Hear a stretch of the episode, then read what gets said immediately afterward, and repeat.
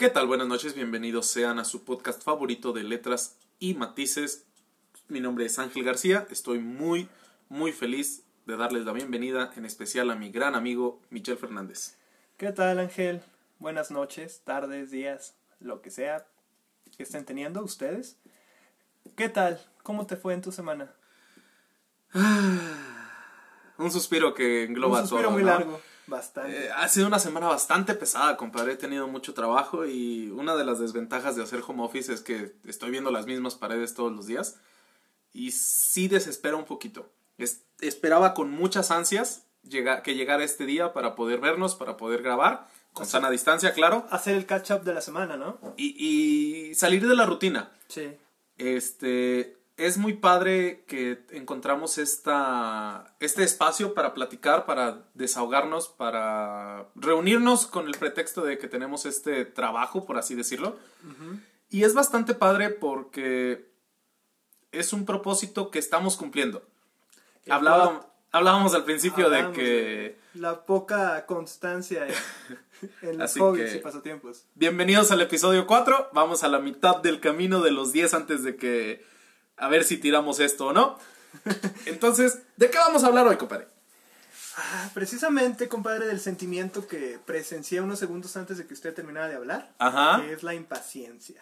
Impaciente. Eres muy impaciente. Uy, bastante. Yo creo que tú me conoces de las personas que mejor me conocen en la vida. Y pues sabes que la impaciencia siempre ha estado conmigo. Este, ¿En qué sentido eres impaciente, compadre? Porque en otras cosas eres bastante calmado. ¿A qué Sí. podemos definir que eres impaciente? Mm, yo creo que esperando obtener resultados rápidos. Incluso Ajá. estábamos hablando de subir más episodios. Que tú me decías, Sí. uy, no, mejor dale tranqui porque te pones muy ansioso y los, los, los quieres estar subiendo Sí, claro. a cada rato. Sí, es que supongo que es esa satisfacción de, de ver el podcast arriba, de, de poder publicar, ya está arriba, vayan a escucharlo. Muchas gracias a todos los que nos han estado escuchando. Pero por otro lado, yo soy una persona bastante tranquila, que me tomo mi tiempo para pensar antes de actuar. Ajá. En algunos casos, no puedo decirte que todo en la vida es así. Y yo creo que precisamente por ese choque que tenemos en actitudes es que nos llevamos también, compadre. No, y nos compensamos también. Sí, claro, porque a veces yo te calmo, te digo, eh, hay que llevarla tranquilo, y a veces tú me sacas de mi zona de confort y órale, compadre, hay que hacerlo ahorita porque Sí, si no. yo creo que el mejor ejemplo es el podcast. Eh, Sí, claro. Si te he dejado a ti dirigirlo, probablemente ya no estaremos haciendo nada. O si hubiera quedado en un, ah, pues vamos a ver. La otra semana. La otra semana, la otra semana. Pero pues si tú te fijas, no tuvo tanta organización. De hecho, cuando lo empezamos a hacer, eh, puse de día un sábado, que fue Sí, un claro. sábado hace que ya tres semanas. ¿Tres semanas? Y precisamente yo andaba enfermo, andaba bastante resfriado y no te sugería hacerlo ese sábado porque dije, ni de chiste me voy a aliviar en dos días. Ajá. Por eso te dije, no, pues mejor de este sábado al otro. Pero bueno, ¿Y cómo te sentiste esos días de decir, ya quiero empezar, pero no que, puedo? Fíjate que no estaba impaciente, estaba, Ajá. estaba más que nada emocionado. Porque fue una, una larga semana de, oye, vamos a hacer esto, oye, ya le puse nombre, o ya le pusimos nombre, oye, ¿qué te parece este logo? Oye, esto, oye, para esto. Incluso sacamos una bola de memes, no sé si te acuerdas. Sí, claro. También algo que mencionas, la emoción se puede confundir con impaciencia a veces, ¿no? Sí, sí, sí, porque cuando te sientes muy emocionado, eso genera una impaciencia, una intranquilidad, pero no, no, no una intranquilidad negativa, una intranquilidad de, oh, yo quiero que sea ese día, oh, yo quiero que sea ese día. O estar en tu trabajo y estar pensando, ah, Ya quiero salir, ya quiero salir y- hacerlo. Y grabar desde que, ¿cuándo salió el último episodio? El miércoles. El miércoles. Desde el miércoles estaba de, ya quiero grabar otro, ah, ¿qué iremos a hacer en el siguiente?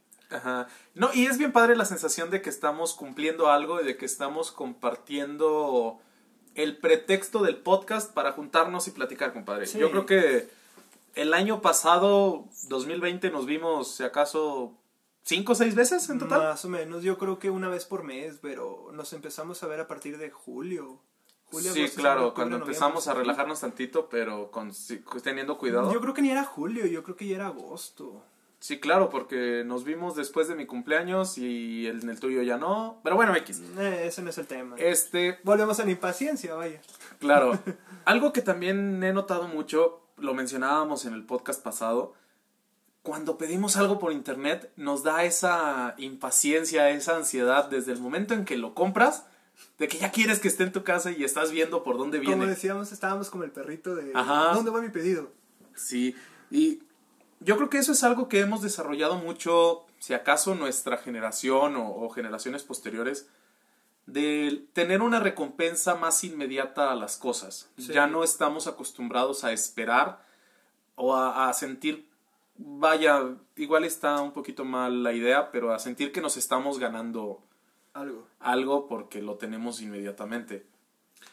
Yo creo que eso se orienta más, al, más que nada a la, a la insatisfacción, Ajá, de que no estamos conformes con nada. No sabemos cuándo es, cuándo es nuestro límite o cuándo es suficiente. ajá, Yo creo, bueno, pienso que mucha gente padece ese nivel, por así decir, de ritmo, que no se pone un límite. Por ejemplo, hablando de compras en internet. eh, algo muy personal, esta semana no pedí nada. Y me sentía de que, como que algo falta. como que ya algo te falta. acostumbraste a esa Me sensación puse de... a, a mover en Amazon y pues compré algo. Yo creo que algo que sí voy a usar, pero por mera costumbre, por decir, como si fuera un cumplimiento de que, ah, esta Ajá. semana ya compré algo. Como para tener esta sensación de estar esperando de, de- que te va a llegar. Exactamente. No, pues eh, es una situación bastante complicada. Yo creo que tiene sus matices, Vaya. de ahí el podcast. Pero yo creo que tristemente todo en exceso es malo. Sí. Si te haces adicto a esa sensación de estar esperando que llegue un paquete a tu casa, si te haces adicto a ese rush de adrenalina de ya quiero salir del trabajo, pues te desconcentras de tu trabajo y como que este vaya, dejamos de lado a veces otro tipo de, de situaciones que deberíamos atender mejor. Entonces, se me fue un poquito la idea de lo que estaba diciendo, disculpen. Ajá. No, no pasa nada. Pero yo creo que también algo bueno que nos deja la impaciencia es que no estamos a veces en una zona de confort tanto tiempo y buscamos estar saliendo, saliendo, saliendo para hacer algo a veces mejor, lo cual es muy bueno, Claro. Y, y muchas veces como para forzarnos a nosotros mismos a hacer algo, un proyecto, como en este caso lo menciono el podcast. Me da mucho gusto que, que estemos trabajando en esto, compadre, que podamos tener un proyecto juntos de tan, tan padres sentimientos. Yo creo que lo que compartimos es la, la padre amistad que tenemos, la forma de comunicarnos que tenemos y sobre todo las ideas, en mi muy humilde opinión, nah, no tan humilde la verdad, que Sí, por, por ser un egocéntrico de primera. no tan comunes, vaya. ¿Comunes en qué sentido? Vaya que no nos dejamos a veces influenciar mucho por lo que se opine en general, Ah. sino que desarrollamos una opinión o a veces un pensamiento basado muchas veces en lo que nosotros creemos. Y en opiniones mezcladas, ¿no te parece? Sí, claro, tomamos matices de todo y estamos siempre como que en el punto medio, siendo tratando de ser un poquito más objetivos. En tonos grises hablábamos en episodios anteriores. Ajá. Y, y yo creo que eso es bastante padre, que al parecer a la gente le está gustando escucharnos. Mm, Se siente padre a veces tener el feedback de positivo. Sí. Y yo creo que, pues vaya, tratar nosotros de no ser tan impacientes en estar sacando podcast cada tres La días. gente- la gente se va a hartar antes de, Ajá. antes de siquiera hacer el éxito, ¿no? Sí, y, y también a la gente, pues, darles gracias por ser pacientes con la calidad que tenemos, a veces con los temas, a veces con la forma en que hablamos. eh, Ajá. y pues agradecerles que nos estén teniendo la paciencia y el gusto de escucharnos una hora. Pudiendo estar haciendo cualquier otra cosa mejor con su vida y su día a día, ¿verdad? Claro, les prometemos que ya cuando tengamos mucho dinero ya los Vamos a invitamos a, compensar. cenar. Hacemos regalos y rifas por Instagram. ya vamos a ser bien influencers, ¿no? Bastante. Hablando de influencers y cosas que hace la gente en internet, Ajá. ¿qué tan multitasking te consideras? ¿Bastante, poco, nada? Porque digo, eh, respondiendo a la misma pregunta que hice, siento que eres de las personas que te enfocas en una cosa y te desconectas de, de todo lo demás. Eh, con los años a ensayo y error he aprendido que funciono mejor trabajando y enfocándome en una sola cosa. Porque no sé si mi cerebro no da para más o porque a veces soy tan perfeccionista que quiero que si estoy haciendo algo salga lo mejor posible. Entonces, como que yo mismo me niego a esa posibilidad de hacer varias cosas a la vez. Yo creo que no va por el lado de que tu cerebro no da para más. Yo creo que considero que es bastante inteligente enfocarte en una sola cosa a la vez. Porque mm, personalmente me considero una persona que sabe hacer uso del multitasking. Simplemente parece un ejemplo tonto, pero ha- hay, hay unas imágenes random medio de memes que dice girls y la chica va agarrando su, su cartera, su café, sus llaves del coche Ah, y sí. otra cosa más. Y luego está la versión contraparte que es The Boys. Van agarrando un café por la parte de la tapa y se les tira. Pienso que me considero multitasking porque a veces tengo la costumbre de traer muchas cosas en la mano a la vez Ajá. o estoy, o estoy en mi trabajo y estoy escuchando podcast, trabajando y todavía pres- prestando un poquito de atención a- al chisme que puede haber este, a mis alrededores. Porque señora, Porque señora, porque 27 años.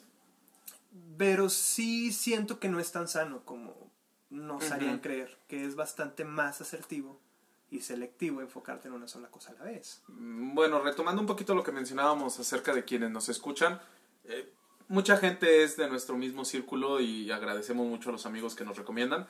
Pero si hubiera alguien que no sabe lo que es el multitasking porque no maneja el Spanglish como Ah, nosotros, sí, no, qué grosería. ¿qué definimos como Spanglish, compadre? Ah, tan sencillo como ser una persona que puede hacer una, más de una cosa a la vez. Más así una de cosa a la sencillo. vez. Eh, enfocado en el, en el mismo ramo, en el mismo ámbito. No, no, no, no, no, no, no. Eh, Simplemente el ejemplo de una madre. Nos damos cuenta que una madre a veces está hablando por teléfono, haciendo de comer, regañando al niño, o sea, Ajá. está haciendo tres cosas a la vez. Ah, ok, ok. Y la mayoría de las personas, gran parte de las personas es hacer sabe. varias cosas a la vez, pero bien hechas. Sí, claro. O sea, si haces las tres cosas mal o dos de las tres cosas mal, no, las- no eres multitasking. O sea, realmente no haces las cosas bien. No, sí, definitivamente no, no soy una persona que se dedique al multitask, porque hablando de ese aspecto, si estoy trabajando me enfoco un poquito en mi trabajo. Puedo tener música de fondo, pero me he dado cuenta que a veces la música influye en el ritmo de cómo estoy trabajando. Sí, sí, sí, sí. si bastante. tengo música triste, pues oye, me deprimo y ya no escribo, ya no, ya no trabajo. Y si tengo un poquito de música más relajante o rock o algún género que me mueva, como que me animo y trabajo más. No, y, y, y es una teoría, o de una disculpa, te interrumpí, es una teoría reforzada. eh, en, la- en muchas empresas, cuando los operadores, cualquier tipo de operador, que sea que esté realizando un, un objeto, su tarea, Sí. perdón, ah, cuando se le pone música, su carga de trabajo, su ritmo de trabajo es más acelerado, trabajan más. Cuando hay una sobreproducción, los operadores les quitan la música y- generan un poquito menos de trabajo.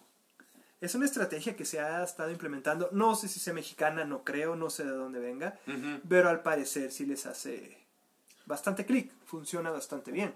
E- Es una parte muy buena, sobre todo de que, pues también a los trabajadores les das un ambiente un poquito más relajante para trabajar y no Sí, tan claro. monótono, no tan frío. No, y les ponen la música que les gusta, ya sea cumbias, ya sea vallenatos, ya sea Reggaetón banda, incluso, reggaetón. Yo creo que también depende del día, porque el lunes Ajá. es un poquito, hay que estar un poquito más motivados, el viernes ya Ya relajando para ya, salir, ya ¿no? relajado de que desde que llegas es viernes, es viernes, hay que trabajar rápido ya para que sea la hora de salida.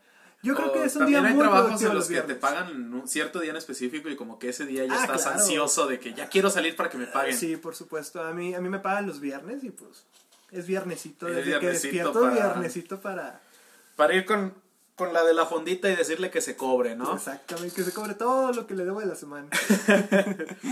Eh, hablando del multitask, Ajá. me parece un tema muy interesante porque si bien yo creo que hablamos de situaciones que hacemos Cotidianamente. cotidianamente, pero las hacemos a veces con el cuerpo, con situaciones muy mecánicas. Ah, claro. Pero siento que la mente también puede ser multitasking, ¿no? Podemos pensar en muchas cosas a la vez. Uy, sí y no. Ajá. Eh, volviendo al tema de los memes, el recurrente tema de los memes. No sé si te has topado esos memes de que cuando vas manejando y se te olvida por tres minutos que ibas manejando. Sí, sí pasa. Yo, ahí es donde se rompe la teoría de que la mente es multitasking. Porque Mm.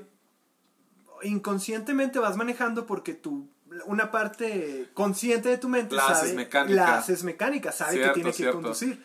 Pero pues tampoco está bien que te desconectes de la realidad. Eh, hablando de, de un tema muy personal, A mí me pasa y lo reviví hace unos meses gracias a esta serie de Netflix de Queen's Gambit. Mi pasión por el ajedrez. Gran serie, por cierto. Muy, muy buena. Mi pasión por el ajedrez que me ayuda a trabajar eh, el tiempo que estoy pensando. Ajá. Y me ayuda mucho porque estoy pensando, estoy trabajando y mi mente está trabajando a veces a una velocidad muy rápida en cuestión del ajedrez. Ajá. Y he, he enfocado ciertos aspectos del pensamiento ajedrecístico a mi vida diaria, a mi vida laboral, que tristemente se traduce a gran parte de mi día. Claro. Y a veces sí me encuentro trabajando de que estoy vi- tratando de ver cómo hacerle para el trabajo, cómo hacer para resolver esta cosa y pensando en qué voy a comer. Por eso mencionaba que sí es poquito multitasking en la mente. Pero tienes mucha razón en, en el aspecto de que a veces hacemos cosas mecánicas porque si bien estoy pensando en las cosas que estoy haciendo, pues mi trabajo lo estoy haciendo con las manos. No, y aparte acabas de decir que pensaste en comer. O Ujú. sea, estabas trabajando, pensaste en qué vas a comer, pero luego tu, tu mente volvió al trabajo, no se queda en la comida. Ah, Te ok. desconectaste de la comida y entraste al área de trabajo otra vez. Como, como si estuviéramos abriendo puertas, ¿no? Ajá, sí, sí, sí. Yo creo que es una muy buena analogía. Vas por un pasillo de, no sé, hotel Ajá. o un crucero, vas abriendo una puerta y es un pensamiento, la cierras. Y luego. Ángel se mueve otra puerta, es otro pensamiento, la cierras. Pero tu pensamiento, en este caso el trabajo central, Es el pasillo eh, por es el que pasito- voy, El ¿no? pasillo es, es tu trabajo, las puertas son las pequeñas distracciones, por así decirlo. Vaya, sí que es un tema muy interesante, compadre. Y vaya, ¿qué podemos recomendar para la gente que, que quisiera... Vaya, va a sonar muy mamila, pero como que Ajá. empezar a desarrollar esta habilidad del multitasking. Porque es una habilidad, ¿no? Sí. ¿Es pero, algo que puedes aprender? mm, no creo. Yo creo que varía mucho dependiendo de tu tipo de inteligencia múltiple. Ajá. Ah, por ejemplo, personalmente siento que, que tienes un poquito desarrollada la parte interpersonal es la de la de por dentro o, o Intra. la- intrapersonal es la de por dentro como que bueno no sé pero supongo que una persona puede entrar en diferentes categorías Ajá. siento que tu inteligencia está muy enfocada entre la lógica matemática porque eres una persona que sabe resolver muy bien los problemas, problemas de trabajo, problemas personales, problemas de los que te imagines, Ujú. pero también sabes trabajar muy bien contigo desde adentro. Sabes controlar muy bien tus emociones, sabes controlar controlarte tú en general. A lo que iba con esto, no creo que se pueda desarrollar la, la habilidad multitasking. Multitask. Pienso que ya va dependiendo del tipo de persona que, que eres. Cómo creciste, en qué círculo creciste, Ah, ok, cómo fuiste ok. desarro- desarrollándote desde niño. Bueno, mi opinión. Puede podrá ser, puede alguien ser. que la refute, podrá alguien que opine completamente diferente. Y, No, y claro, estamos dispuestos a aprender. Yo creo que es Ah, parte sí, de, lo- de- de este podcast y lo que nosotros tratamos de reflejar.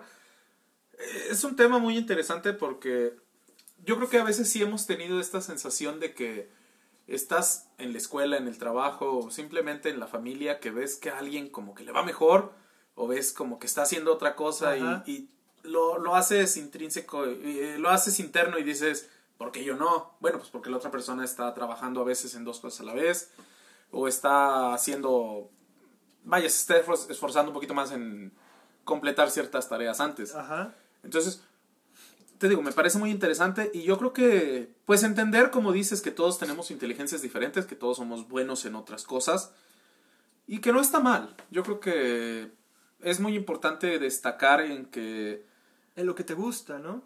en lo que te gusta y en lo que eres bueno. Y en lo que eres bueno. Yo creo que también vale, va mucho de la mano en conocerse mucho, hacer este estudio de tipo de personalidades que tienes, tipo de inteligencias que tienes, para saber en qué te puedes desarrollar y vaya, qué le puedes sacar provecho, ya sea económico, ya sea intelectual. Porque, uh, bueno, recurriendo al tema de que acabas de mencionar de los tests, hay unos tests bastante serios. No todos son BuzzFeed. No sé si te acuerdas de uno que te envié. Ah, sí. Por... Ese me pareció bastante... Mm, Pienso que es bastante acertado porque, vaya, siento que me, me, me atinó en un 90% de, de mis características. Claro. Y, pero no, discúlpame, continúa con tu... Eh, ya perdí el hilo de la idea, pero vaya, dejar en claro pues que, Ajá. que todos somos diferentes y pues tratar de encontrar en lo que somos buenos y no tanto estar viendo al vecino, no tanto estar eh, exigiéndonos de más a nosotros mismos. Yo creo que es muy importante conocer nuestros límites, conocer lo que podemos dar y sobre todo enfocarnos en por qué lo estamos dando. Yo creo que eso de los límites es un tema muy interesante, ¿no? Como que da para otro video. Otro podcast. Otro perdón, podcast. Otro podcast. Ya vamos a tener video, compadre, cuando tengamos ya estoy mucho a dinero. futuro. Volvemos al tema de la impaciencia también. ya quieres. Estabas diciéndome que incluso quieres grabar con el celular para tener los sí, videos pensaba y todo. en, en hacer pruebas porque, bueno, nuestra mayoría de, de audiencia está en Spotify y en. YouTube realmente no nos siguen muchas personas y, y tú ves la cantidad de vistas y son, a veces no pasan ni de dos cifras. Pues estaría padre que la gente que nos escucha, lo- lo- nuestros fans, pudieran decirnos que si se sienten cómodos con este formato de, Ajá, de- de de puro voz audio. o de si quisieran que le metiéramos videos. La verdad, si estamos medio feitos, compadre, no lo vamos a negar. A ver si la Se va a cámara romper la ilusión. se va a romper la ilusión de esta hermosa voz que tenemos. Ajá. Pero estaría padre. eh, mi forma de trabajo, volviendo a la impaciencia, volviendo al multitask, es lo trato de planear, lo trato de visualizar y de cubrir ciertas áreas en las que se me pudiera escapar algún detalle Ajá. y ya teniéndolo trabajado, entonces lo pongo en acción. ¿Tú cómo trabajas en este aspecto de planear? Yo creo que la planeación es lo más largo. A veces, al igual que tú, pareciera que no pienso mucho las cosas. Ajá. Soy una persona muy, no lógica, pero sí que siempre está mirando a su alrededor a ver qué puede salir mal. ¿Por qué? No sé. Ajá, pero... Bueno, ajá. No, no, no. no, continúa, continúa. Pero yo creo que el proceso de planeación es lo más largo. Ya lo planeo. Veo el cómo. El cómo y el con qué y el para qué. Y si ambas, si las tres preguntas me funcionan y las puedo contestar, va. Pero lo más pesado es el desarrollo. Y el- para mí lo más pesado es empezar. Empezar. Empezar. Y pienso que para mucha gente. Simplemente con el podcast. Cuando recién llegamos, Ajá. me puse nervioso, no, pues es algo nuevo. Sí, claro, ya Pero ya- estamos más en confianza. Exactamente, ya, lo después de tres, cuatro episodios ya digo, "Eh, es algo más sencillo de hacer. Yo creo que ese es mi, mi proceso.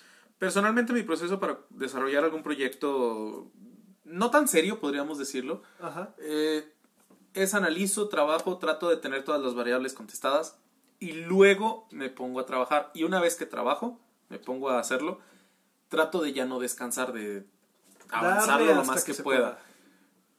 Pero sí muchas veces siento como que necesito este empuje, este... Tratar de ser un poquito más impaciente, más ansioso como, como tú, compadre, para poder decir, ok, todavía no tengo todo resuelto, pero déjame evento, déjame lo hago. Sí, sí, yo creo que fallamos en eso, de, de que queremos tener todo listo para empezar. Y este podcast es la, La gran prueba de que eso. O sea, hemos estado tratando. co- corrigiendo desde que yo me escuchaba menos que tú en el primer podcast. Cierto, ahorita De- nos escuchamos un poquito más nivelados, lo único que hay que hacer creer. algo es con la calidad del audio, el eco y... Pero vaya, nuestro equipo de 6 pesos es lo que nos está Ya permitiendo. no está a los 7 pesos que en total que teníamos con Rubí. Ajá. A ver si el otro invitado pone dos de perdido. Yo digo, compadre, quiero comprometer aquí a ver si sí nos está escuchando nuestra querida amiga Paola. A ver si es cierto que nos escucha. Si escucha esto al minuto 23 del podcast, Casi 24. que nos mande un WhatsApp a ti o a mí diciendo, quiero ir al podcast, si es que quieren. No, no, no. Y, y no creo que se niegue porque la vez pasada de su... Diría de su boca, pero en realidad estábamos hablando por WhatsApp. Ajá. Dijo que sí quería, que sí quería venir, que nada más estaba esperando la... La invitación. La bueno, pues ya que estamos un poquito más armados, ya lo tenemos más desarrollado, pues hacer la invitación abierta a Paola para que nos acompañe y pues tratar ciertos temas bastante padres. Hablando de temas, Ajá. eh, yo creo que pues no podemos dejar pasar el hecho de que se acerca una fecha importante Importante para el merchandising. y, y- y a veces un poquito menospreciada por la gente porque lo ve solo como algo consumista. Ajá. San Valentín. ¿Tenemos algo preparado para San Valentín, compadre? Sí, ¿qué no tenemos preparado, diría yo? Yo creo, digo mucho yo, discúlpenme, no es intencional, pero sí creo que... Perdón, un chiste, un chiste privado aquí con mi compadre. que el amor es de las artes, por así decir, más pop. Ajá. El 99% de las canciones están hechas de, De amor. de amor y desamor. Ajá. Y pues realmente es un tema muy versátil. Que Es nos da para largo. Exactamente, es como querer hablar de, de tu tema favorito en una exposición de la escuela. Ajá. Así de sencillo es. Entonces, Muy es- criticable el amor, y más en estos tiempos tan, tan raros. Tan raros, tan inestables, tan el salto generacional. Yo creo que el salto generacional es de lo que más nos ha estado doliendo a, a la generación Z y a los millennials. Es lo que más nos ha estado doliendo porque hay unos cambios. Nosotros somos inmensos. millennials, ¿no? Sí. De los. Pienso que de los. Ni tan jóvenes ni tan viejos, ¿no? Porque hay unos que ya sobrepasan los 30. O, o me equivoco. La verdad no sé, compadre, no, no he estudiado tanto ese aspecto de las generaciones. Algo que sí he notado es que las generaciones van avanzando muy rápido Sí. y que, por ejemplo, va a sonar medio ruco lo que voy a decir, pero ahorita veo a chavitos de 12, 13 años haciendo cosas que yo hacía, por ejemplo, Hasta los 16. hasta los 16, 17. Sí. Por Como- ejemplo. Eh, te- simplemente tener un celular, tener la capacidad de, de meterse a redes, de a enfocarse en otras cosas más avanzadas y la forma de pensar. Siento que ya tienen un poquito más desarrollado el aspecto de qué quiero hacer, para qué lo quiero hacer, cómo lo voy a hacer. Ajá. Sí, muchos también piensan que quieren ser youtubers. Yo creo que hasta YouTube ya, ya pasó de moda, ¿no? Realmente ahorita quieren ser Twitchers o TikTokers, les llaman. Ajá, pero chavos. sí hay muchos, mucha, muchas personas jóvenes, muchos chavos, que tienen más enfocado a lo que, a lo que se quieren dedicar y me parece muy padre porque eh, era un tema que quería tocar en algún podcast futuro, pero ya que lo vamos a tocar aquí, vamos a ver si lo podemos desarrollar. Muchas veces las personas tienen esta idea de que si yo sufrí, si yo batallé con algo, las demás personas también. Sí. Tengo es muy- algo muy de nuestros padres, ¿no? No sé si en algún punto de la vida te dijeron, este, chinguele, mijo, porque... Porque yo también le sufrí. Exactamente. O de Sí. que porque la vida así es. Sí, y, y algo que tengo muy presente es una imagen de un comentario en Facebook hace mucho que te mostraban una forma para ver las venas de los brazos para Ajá. cuando te ponen una inyección intravenosa, una, un catéter o algo así. Sí, Y sí, comentaba un- algún perfil, decía, eso es, eso está muy mal porque los están haciendo flojos a los enfermeros, porque yo sufrí, batallé mucho en aprender, que deben sufrir como yo. Y a veces me quedo pensando y digo, mucha gente tiene esta idea, este pensamiento de que como yo le batallé, como yo sufrí, pues las personas tienen que batallar lo mismo. Y a veces siento que no tiene necesariamente que ser así. Yo creo que una de las mejores formas de mejorar el futuro es aprender del pasado. Sí, precisamente. La prueba la tenemos aquí. Nuestros padres la vieron a veces muy difícil. Nosotros cuando jóvenes la vimos más difícil y por, por eso podemos decir que las nuevas generaciones la tienen más fácil. Simplemente la escuela cuando dices, es que los chavitos tienen el internet y lo pueden hacer todo muy rápido. Bueno, pues nosotros teníamos bibliotecas, compadre. Nuestros papás de dónde lo sacaban. Ah, no sé si te llegaron a llegar a comprar alguna enciclopedia o simplemente eso, eh, eso brincó un, hizo un brinco de facilidad porque nuestros papás tenían que irse hasta la biblioteca pública, Sí, claro. meterse un rato en los libros, tres, dos, tres, cuatro horas, hacer su proceso, sus resúmenes, su trabajo. Y es algo que la generación previa a ellos tampoco tuvo. Es más, no tenía ni educación. Ajá, son situaciones que, que Bastante similares. que brincan, pero no necesariamente el hecho de que mejore o que sea más fácil lo hace malo. No, definitivamente no. Hablábamos hace ratito de ver series porque somos medio ñoños. Antes, ahorita tenemos la facilidad de que ponemos Netflix y vemos lo que sea al instante, compadre. Sí. Antes, ¿cómo batallábamos para ver una serie? ¿La teníamos que ver en Canal 5 o, ten- comprar un DVD? O si eras, este... Si ya habías dado el salto, el, el brinco tecnológico, ya veías series pirateadas. Claro, Con- en estas con- páginas de Con internet. doblaje español.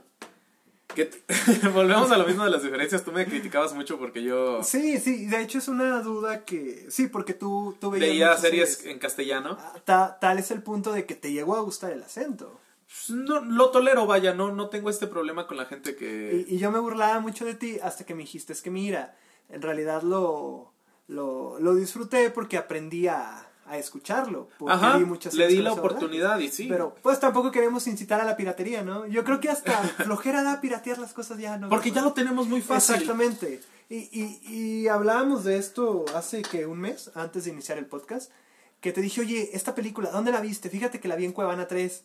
Y tú me dijiste, oye, esta flojera me da Sí, como que buscar una meterme, película fuera de buscarla. Netflix. Sí, sí, sí. Ahora no está en Netflix, no está en Prime, no está en Disney, dices, "Eh, luego la veo. Entonces, basados en este aspecto de que todo se va haciendo a veces un poquito más fácil, claro, no es que la gente la tenga fácil, porque la vida sigue No, no, complicándose. no. Y, y, y fíjate que es una contradicción enorme de que entre más facilidades hay, nacen otras complicaciones. Ajá, Eh, la generación que le sigue a nosotros, de 20 para atrás, van a batallar con otras cosas que nosotros ya resolvimos. Cualquier cosa que se te pueda venir a la mente. Y ellos a sus hijos le van a decir, oh, yo no tenía esas facilidades cuando era joven. ajá. O- o sea, e- es un fenómeno bastante raro. O sea, van a- entre más facilidades, más problemas. Sí, claro, sí lo he notado. Pero bueno, ¿cómo crees que sea el entretenimiento? Vámonos algo cercano, pero un poquito fumado. En Ajá. 10 años, compadre. Uy. Mm, tengo la teoría, espero no equivocarme, que se va, de tanto monopolio que hay, Ajá. llámese Disney en este caso, va a llegar un punto en que Disney o su predecesor, no sé, 10 años se me hace un, un brinco muy corto, que todo ya va a estar monopolizado, ya solo va a haber un solo consumo. Ya no vas a tener que pagar tantos... Cuatro o cinco servicios de streaming. Sí, es igual que la teoría que tengo del servicio móvil, de los celulares, que va a llegar a un punto en donde el Internet va a ser totalmente gratuito. Ajá. Si bien no va a haber la infraestructura para que todo el mundo tenga Wi-Fi en la ciudad entera y en el país entero, porque es algo muy, muy, muy costoso, las redes se van a portar más abiertos a que el consumo de datos ya va a ser como en Internet de casa. Un solo pago por mes y se acabó. Claro, como que nada más pagar por el acceso. y no por el Exactamente, pagar 500, 600, 700 de los futuros. No sé lo que Ajá. va a costar, mil pesos probablemente porque se va a hacer el doble pero sí pagar un solo de una sola manera, e igual con el entretenimiento.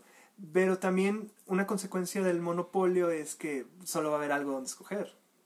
Claro, y, y si volvemos a lo mismo de que va a ser más fácil tener acceso a ciertas cosas, pero se va a dificultar en otras, Ajá. Siento que sí se va a hacer esta tipo idea que tiene a veces la gente de que vemos lo que quieren enseñarnos. Sí. Va a ser un nuevo Televisa. Hablando de los Méxicos. En el entretenimiento. Sí, sí, sí, sí. sí. Va, ya ves que vulgarmente se dice que, que el norte, más bien no en el norte, todo México, eh, se educó mucho con las con las telenovelas. Precisamente Sí, claro, hablábamos pues, del es que era lo, único que había que ver. Era lo único que había que ver. Entonces va a ocurrir- Volvemos a lo mismo, de que era... Había gente que tenía fácil acceso a una televisión, Y a veces a cable, porque cable era el escape de la tele abierta. pero la mayoría era como que tengo el acceso a la tele y pues nomás es lo que voy a ver. Exactamente. Y ahorita podemos decir nosotros, es que tenemos Netflix, HBO, Disney, bla, bla, bla, bla, bla, sea. bla, bla, bla. Y batallo. Y la gente de antes te puede decir, ¿cómo batallas si tienes tantas cosas que ver? Eh, eh, eso es precisamente un, un fenómeno paradoja que ocurre. Que de tanto que hay donde elegir, creo que ya tocamos el tema, de tanto Ajá. donde hay, donde que hay que elegir, eh, terminas sin ver nada. Sí, claro. Porque te agobias. Ajá. Y yo creo que también aquí entra la impaciencia de que dices, quiero ver algo, quiero ver algo, ah, mejor ya no. Mejor ya no. O lo empiezas a ver y dices, ah, no es lo que esperaba. Y te brincas automáticamente a otra cosa. Eh, también un día me preguntaste hablando sobre el entretenimiento, de el término cliffhanger. Cliffhanger. que, Sí, sí, sí. Que no es otra cosa más que se acaba una temporada, hablando de series, se acaba una temporada y te dejan una, una trama abierta para que continúe la siguiente temporada. Como vulgarmente lo conocemos, te deja picado. Exactamente. ¿Por qué ocurre esto? ¿Recuerdas que te conté? Bueno, no creo que sea una teoría muy, muy errada, Ajá. pero que te hacen ese, ese dichoso cliffhanger para que se te quede en tu pensamiento que va a seguir la siguiente temporada y cuando empiece, estrenen la nueva temporada, volver a verla, como, como, como llamar tu atención, vaya. Ajá. Aquí voy a, voy a retomar todo lo que estamos hablando Ajá. desde mi punto de vista ahora. El, entreteni- el entretenimiento actual yo creo que está un poquito muy, muy, muy, muy abierto. Tenemos muchas opciones. Y a veces estamos cayendo, yo creo, en lo más popular, lo mainstream que le llaman. Que a veces hay gente medio hipster como mi compadre que le molesta de ver lo popular Ya no me molesta tanto como antes. Qué bueno. Y esto, esta misma inconformidad que puede desarrollar de que solo estamos consumiendo cosas populares, Ajá. lleve a desarrollar otro tipo de alternativas y que englobe un poquito, vaya, que te muestre cosas medio alternativas, por así decirlo, y combinado con lo popular para tratar de sacar algo nuevo. En 10 años yo creo que la idea de los monopolios sí me agrada y no, pero siento que es un muy buen negocio los Ojo, servicios no de dije streaming. que me agra- agra- agrade. Yo creo que el- mm, vulgarmente se dice que lo más sano es la competencia. No tanto es ¿Totalmente? así. No tanto es así. Pero siempre es bueno tener, tú lo acabas de decir, alternativas. Tener alternativas. Y algo que me llama la atención de, de cuanto a tener algo monopolizado es que va a ser muy cómodo. Ah, sí. Entonces, ¿hasta qué punto vamos a estar dispuestos a ceder la comodidad? Digo, a ceder el eh, tener cosas de calidad por la comodidad. Mucho. La gente prefiere comodidad antes de calidad. Eh, no digo en general, pero es mucho más fácil consumir algo que no te hace pensar. Ajá, que te Ah, desconecta un ratito. ah, exactamente. Volvemos a la rutina de trabajo. Eh, Me has recomendado varias series donde me he puesto a verlas y digo, uy, es que están densas, es que hay que pensarle, es que hay que estar bien enfocados. Ajá. Y a veces lo que más quieres es llegar a tu casa, prender un rato la tele, hacer ruido, olvidarte de, del trabajo, lo que hayas hecho. Ajá. Y pues eso genera un, un malestar, vaya. Y da- dando mi contestación a eso y a lo que hablabas de los cliffhanger, Ajá. Yo creo que muchas de el formato que se está desarrollando, por ejemplo, hace 20 años que se estrenó una temporada de Friends donde eh, decide Ross decide a qué puerta va a entrar, si con Rachel o con la otra novia con la que andaba. Sí. Ahí se acaba la temporada y no sabes qué va a pasar hasta la siguiente. Entonces, en ese momento era como que la emoción de querer, de querer la nueva temporada, de que ya va a llegar. Y, y la impaciencia de la gente de que ya la quiero, ya la quiero, ya la quiero. Y en el estar insistiendo, pues te pones a ver las temporadas pasadas o te pones a exigirla o... Y eso daba éxito. Claro. Ahorita, no digo que no sea tan redituable, pero la gente como que se engancha menos con las series Sí, o con la las películas. Volvemos al punto donde hay mucho que consumir. Ajá, entonces eh, eh, ese aspecto de que te enganches menos hace que las temporadas cortas o las temporadas más tranquilas Tengan más éxito, ¿verdad? tengan más éxito, pero también te dejan este cliffhanger. Yo lo veo de la siguiente manera. Hay series muy buenas que duran 10 capítulos de una hora, son 10 horas. Entonces, te la avientas en un fin de semana. Y lo que decíamos de las puertas, la guardas un ratito. ¿Te acuerdas de que al final se apareció la sombra y era la mamá de no sé quién? Ajá. Y te quedas, ah, qué padre. Pero todavía no está la nueva temporada. Ah, Entonces la guardo tantito. Entonces, a la vuelta de un año, oye, ¿sabes qué? Va la temporada 2. Es como que, ah. ¿Y por qué sale la mamá? ¿Quién es esa? Ya incluso se te olvidó. Entonces, tienes que volver a verla y ya le estás dando otra reproducción y ya estás volviendo a hablar del tema. Yo creo que ese aspecto estamos viéndolo mucho en el entretenimiento de hoy en día, donde lo vas viendo por partes, por épocas incluso. Lo vemos incluso en redes sociales. Cada viernes es, ten- es tendencia WandaVision, como hace un año cada domingo era tendencia Game of Thrones, como hace... Lo fue la serie de Luis Miguel, que eso fue lo más gracioso. Claro, ¿por qué? Porque mucha gente así vemos el entretenimiento, así nos distraemos. Abres la puerta un ratito, el domingo, el sábado, el día que sea, lo ves, lo cierras y vuelves a tu vida normal. Y, y incluso dos o tres días antes eh, te empiezas a acordar de la serie porque siento que no te acordabas ni lunes ni martes. Ajá, Digamos que se estrena en viernes, como en el caso de WandaVision. Yo veo WandaVision ahorita, ajá. el sábado y el domingo me olvido, el lunes igual, el martes también, pero entre miércoles y jueves me empiezo a acordar, ah, ya me es viernes, ya me lo pagan, Claro, ya claro. me es WandaVision, Ya, ya lo puedo ver. ya lo puedo ver, entonces estoy miércoles y jueves pensando, y ya el viernes digo, ah, qué padre, hoy se estrena. Y se repite. Y es- un círculo meramente vicioso. Sí, totalmente. Lo cual a veces siento que es bueno porque el hecho de no engancharnos tanto nos da tiempo a poder clavarnos tantito con otra cosa Sí, o abrir, darle la oportunidad a otras cosas, pero también a no ser tan clavados, tan fans, tan de hueso colorado como le llaman, que por una parte es malo porque pues para las eh, televisoras o las series, Productoras. productoras, no hay esta... Esa fidelidad. Ajá, pero siento que a veces el ambiente se deja de ser tan tóxico. Sí. que a veces es un mal término, pero por ejemplo, lo veías antes. Eras o de Star Wars o de Star Trek. Porque no ambas, vaya. Ajá, eh, pero eh, tenías que ser de una. ¿Por qué? Porque si consumías una no, no podías consumir la otra. Yo creo que las productoras lo han ido viendo bastante bien de que la gente somos más punto medio y podemos disfrutar de ambas cosas o de tres, cuatro, cinco, lo cual a veces, volviendo al tema y fíjate cómo lo voy a conectar, es un poquito de multitasking en el entretenimiento. Que podemos disfrutar de varias cosas. Ah, sí. Me pasa algo similar con los libros. No sé tú, pero generalmente siempre leo dos o tres títulos a la vez. No por costumbre, no por impaciente, sino porque no siempre tengo ganas de consumir lo mismo. Ajá. Hay un libro que estoy leyendo ahorita, me pesa, me pesa porque está bastante largo, Sí, claro. y de repente digo, ¿sabes qué? Un descanso de uno o dos días y me voy a otro. Lo consumo y luego, si lo termino, qué bien, si no, lo vuelvo a pausar y me regreso al anterior. No siento que sea algo de impaciencia, pero sí, al igual que una serie. No siempre tengo ganas de verla. Si estoy viendo una serie que dura, no sé, una sitcom que dura 200 capítulos, Ajá. y a lo mejor no tengo ganas en cierto día de verla, pues me brinco a otra o me brinco a una película. Ok. Ahí no creo, ahí sí siento Como que depende mucho del humor, Sí, ¿no? depende mucho del humor. No, fíjate que en cuanto a libros específicamente, yo casi no consumo otra cosa que no sean novelas. Ajá, Y en las novelas que consumo, consumo mucho novela policíaca.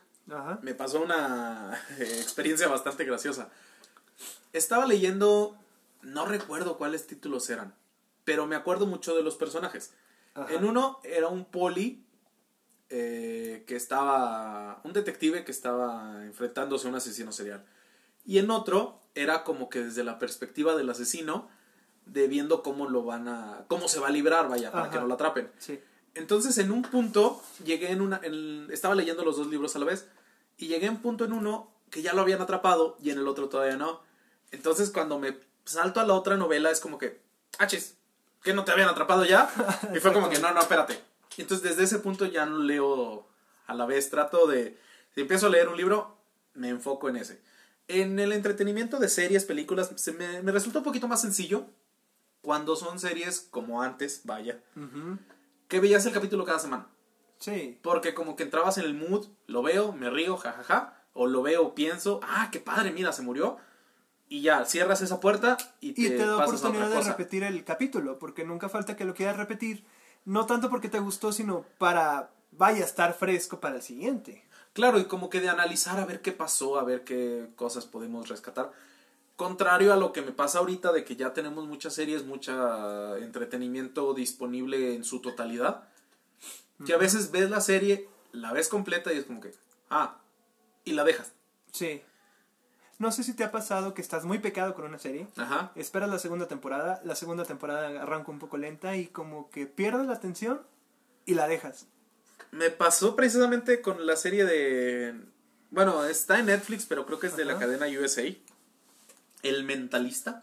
Sí, sí, lo he escuchado. No, la he visto. mentira, mentira, mentira. Perdóname, perdóname. El Alienista. El alienista. Basada en un libro que me encargaron leer en la escuela hace muchos años. Muy buena. Ajá. La segunda temporada ya no le agarré el hilo. ¿Por Y fue qué? como ¿Olvidaste que- la primera o algo Sí, así? muchas cosas ya no las recordaba. Te hablo de que la primera me la maratoneé en una, Una, noche. una leidita en Wikipedia. Y fue como que le, le empecé a ver y fue como que, ah, ok, bueno, luego vuelvo a ver la primera para ponerme al día y ya no la vi. Y es fecha que digo, la quiero ver, la quiero ver, pero ya no encuentro el modo, el, el- ajá, de que me pueda enganchar de nuevo. Yo creo que si me leo el libro, pues lo podría, Probablemente. podría recuperar las ganas. Quería, antes de avanzar, quería hacer un, un, un hincapié, una observación en lo que dijiste de las novelas, de, que te confundías. Es que también ahí está el truco.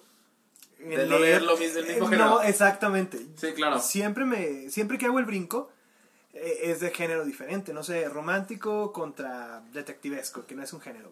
Es fácil de decir.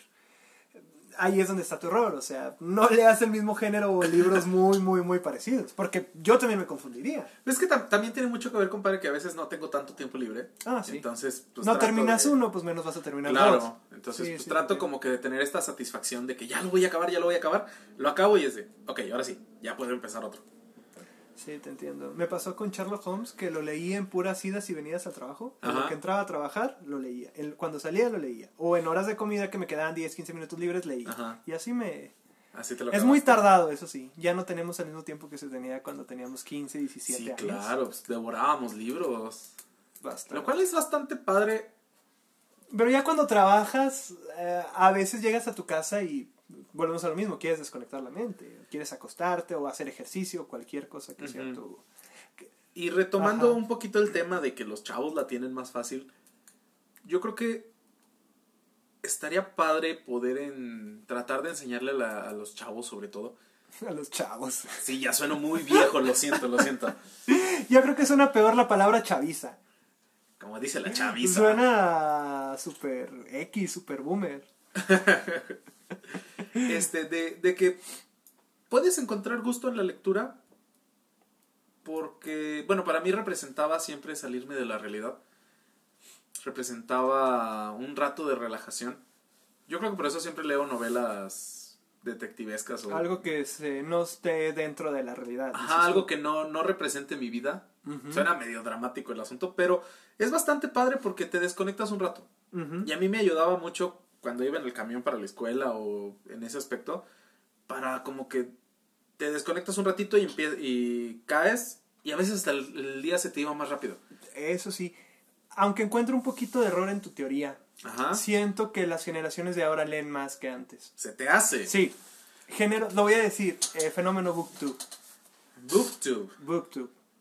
Eh, tú Yo entras a YouTube, te pones reseña de tal libro, Ujú. un libro mexicano, un libro famoso, un autor, no sé, Ajá. John Green, Benito Tybor, lo que te imagines, y hay muchas reseñas. Ok. Hay mucha gente hablando de libros, en las ferias del libro, este, No, sí, están bastante llenas. sí.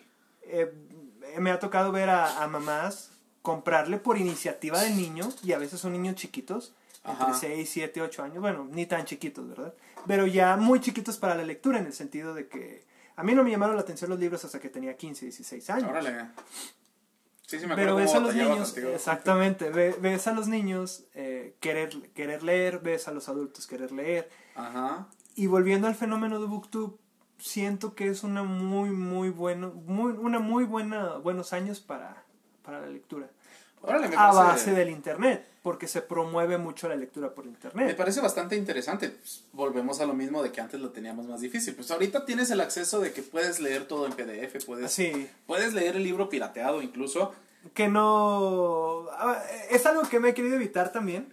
Ajá, Eh, como para darle cierto crédito Exactamente, autor. exactamente. O sea, vulgarmente podríamos decir que somos creadores de contenido. El hecho de tener un creador, un, un, un podcast es sinónimo de, de ser un creador de contenido.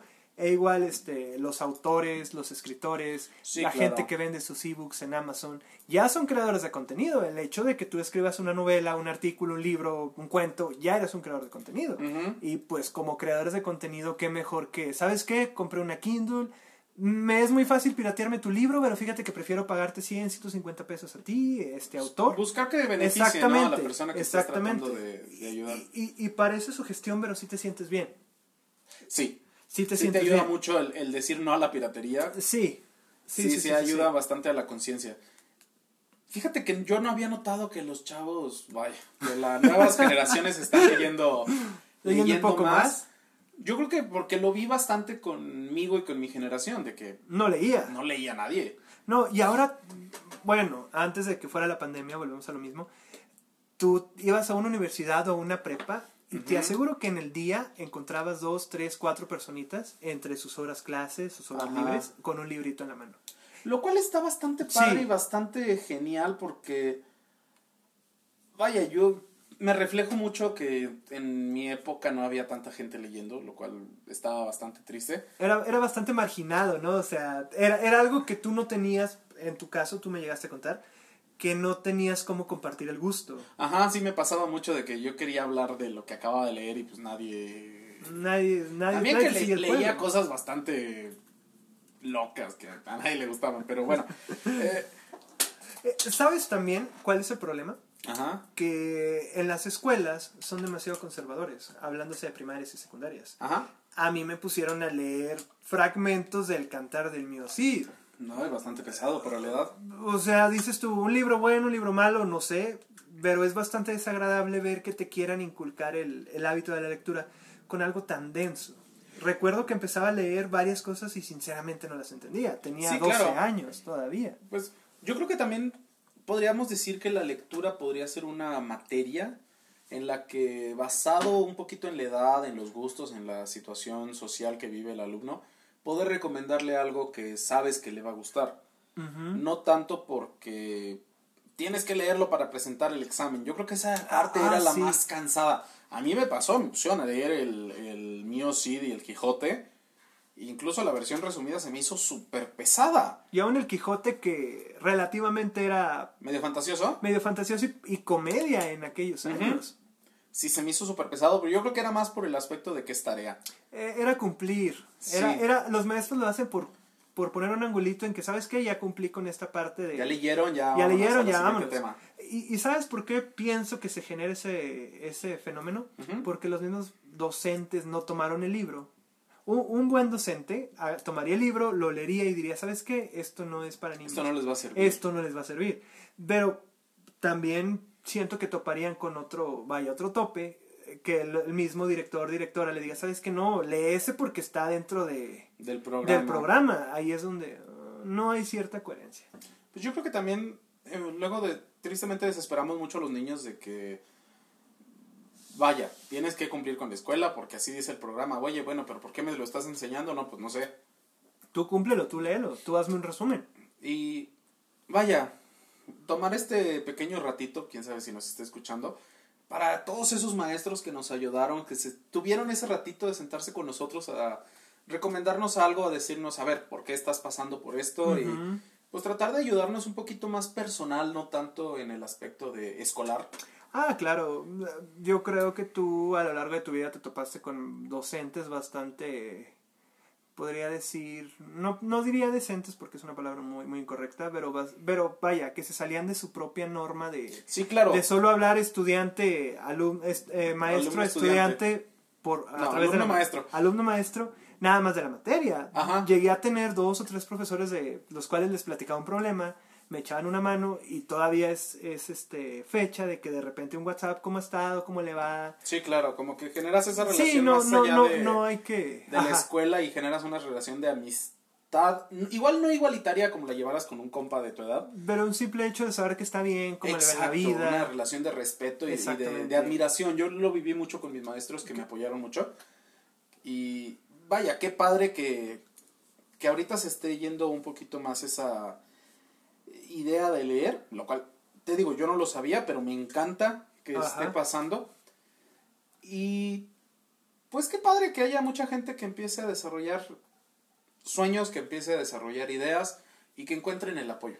Y sobre todo, volviendo al tema del podcast, Ajá. que no se desesperen. Sí, que no se desesperen. Algo que me pasaba mucho cuando estaba más chavo, hablábamos de que yo escribía poesía. Yo empecé a escribir poesía en la secundaria por encargo, porque era, me van a traer un poema escrito por ustedes de 10 estrofas. Y qué flojera la tarea, ¿no? Demasiado. Y ahí de- de- descubrí que me gustaba. Entonces, como que empecé a tratar de escribir de cosas que me gustaban, de cosas que, que me pasaban. Claro, romántico como para ligar. Uno, Y- uno, uno siempre... eh, El tema principal, volvemos al 14 de febrero, yo creo que el motor de vida de cualquier hombre... ¿Es el amor? Es el amor, es, eh, es la mujer. Suena bastante controversial y machista el, eh, el- decir eso, pero vaya, es años y años de, de evolución y de... ¿Cuál es la palabra que busco? ¿Tradición? Tradición. No, y aparte, tú y yo somos unos enamorados de primera, compadre. Exactamente. Yo creo que eso es lo único o de lo poco en lo que nos, nos parecemos, porque somos bastante contrarios. Co- contrarios. Fíjate que tenemos muchos gustos similares, pero No en iguales. el gusto similar tenemos diferencias. Sí. Lo cual nos queda, nos queda bastante padre. Y, y- y- se convierte en un lado positivo en un negativo. A mí me gusta el rojo, a ti te gusta el azul. Ujú. Me gustan las películas de Rocky, a ti te gustan las de Rambo. Ajá. Me gusta el box, a ti te gusta la lucha libre. O sea, bastantes cosas similares, pero que Como son que en la diferentes. misma categoría, pero La misma diferentes, categoría, sí. pero diferentes. Así es. Pero bueno, compadrito, yo creo que nos estamos extendiendo bastante. Esta plática ha sido bastante padre. Tocamos muchos temas. Muchos y pocos a la vez. Pero siempre como que tratando de llevar el control, un hilo de, de lo que estamos hablando. Sí. Nos estamos relajando mucho, ¿no te parece? No. Fíjate que me sentí más relajado en el podcast pasado donde invitaste a, a Rubí. Ajá. Donde invitamos a Rubí. Eh, porque vaya, fue más desmadre. No teníamos nada. Nada preparado. Nada preparado. Eh, y está padre que podamos La variedad. La variedad. La variedad, sobre todo, lo decíamos al principio, demostrar que somos más inteligentes de lo que aparentamos y que tenemos muchas cosas que platicar. Expertos en, en- No, ¿cómo era? Sabemos de todo, expertos en nada. Exactamente. Ese puede ser un buen lema. Saber de todo, experto en nada. Un poquito de todo. Sí. Estamos dispuestos a aprender. Pero bueno, compadrito, yo creo que nos vamos despidiendo porque pues, hay que ir a cenar, oye. Sí. Qué ya, se, ya se antojan esos taquitos de la calle. Este, Apoyan al negocio local. claro. Pues bueno, muchísimas gracias a todos los que nos han escuchado, a todas las personas que nos están dando la oportunidad, una hora del día, acompañarlos, ya sea en el tráfico, en la hora de se bañan, a la hora de comida, o simplemente tenernos de fondo. Muchísimas, muchísimas gracias por confiar en nosotros, por dejarnos estar una hora conviviendo. Bueno, menos de una hora, casi una hora. Nah, es Es una hora. X. Este, ¿Algo más que agregar, compadrito? No, ahora sí que por nuestra parte es todo. Fuimos el equipo 4. Pero bueno, descansen si van a dormir, no se, no se empeden tanto. Y prepárense porque la, el próximo mes, todo febrero, Todo febrero. tenemos un especial. Todo febrero o antes del 14 de febrero. Yo creo que de, de que inicie febrero al 14 de Sí, a San porque ya Valentín, después del 14 nadie le importa. vamos a tocar temas controversiales de relaciones, exes, amores, amores prohibidos, platónicos, de todo. todo poquito. lo que tenga que ver para que nos escuchen Todo y si tienen, que- Ajá. si tienen curiosidad, pues, pues que no se lo pierdan. Todo lo que está guardado en el corazoncito. Cuídense. Gracias. Bye.